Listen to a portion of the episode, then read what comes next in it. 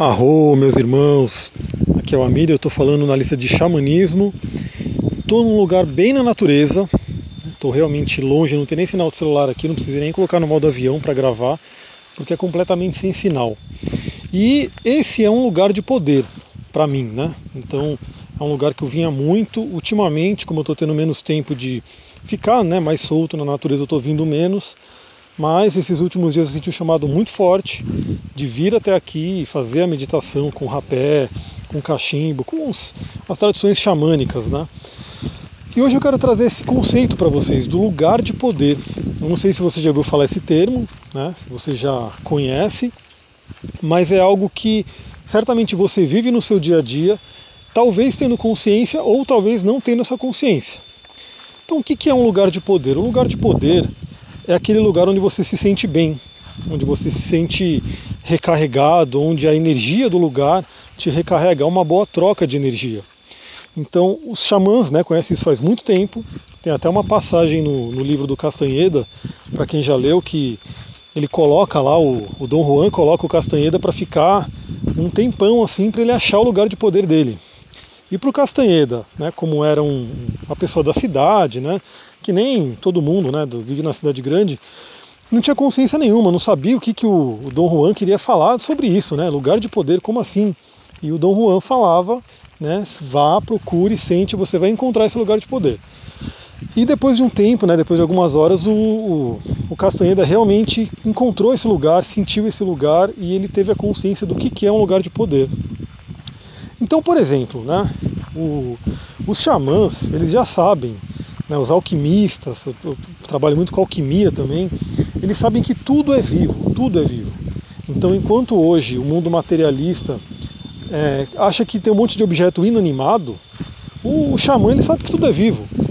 Então você entrou num lugar, você está trocando energia com aquele lugar, você está trocando energia com os objetos que estão ali, você está trocando energia com a terra que está ali, com o local, né, o terreno que está ali. O Feng Shui trabalha muito isso, né, então eu também trabalho com Feng Shui. E tem essa questão de você saber se você está fazendo uma, um ambiente, uma casa, um lugar legal para você, ou se as energias não estão batendo com a sua, e aí nisso vem doenças, vem dores, vem uma série de coisas que podem acontecer. Inclusive falta de prosperidade. Né? A gente trabalha no Feng Shui a casa para que você tenha prosperidade, para que você não bloqueie o fluxo né, de energia do universo para você. Então o xamã ele sabe que determinados lugares, se ele sentir energia, ele vai se recarregar, ele vai ter uma boa troca de energia. E aí, eu, como já disse, estou num lugar onde eu sinto isso muito forte.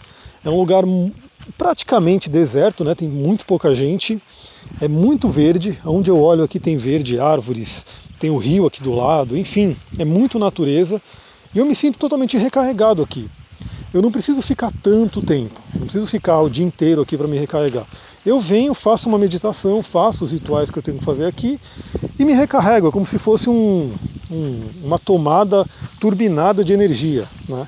Enquanto isso, eu sei que no trânsito de São Paulo, por exemplo, ou em diversos lugares onde tem uma multidão, até porque eu sou introvertido, né? E os introvertidos, eles têm essa questão de pegar muita energia e não se sentir muito bem em lugares com muita gente.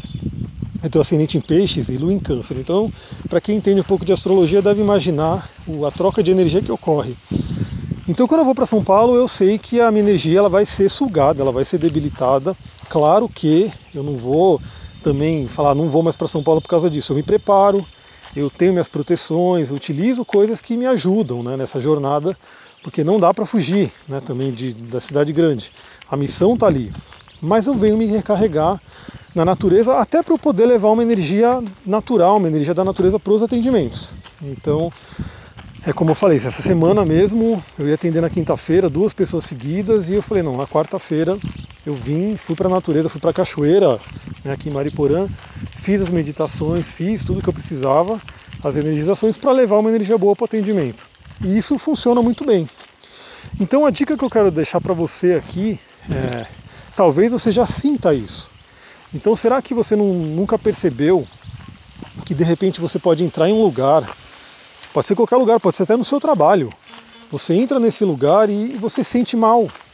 Você se sente com a energia sugada, a energia para baixo, de repente vem dor de cabeça, pode vir uma dor de estômago, uma dor de barriga, assim do nada.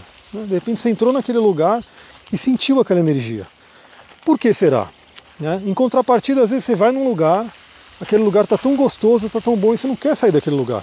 Você quer ficar ali. Então, começa a prestar atenção nisso.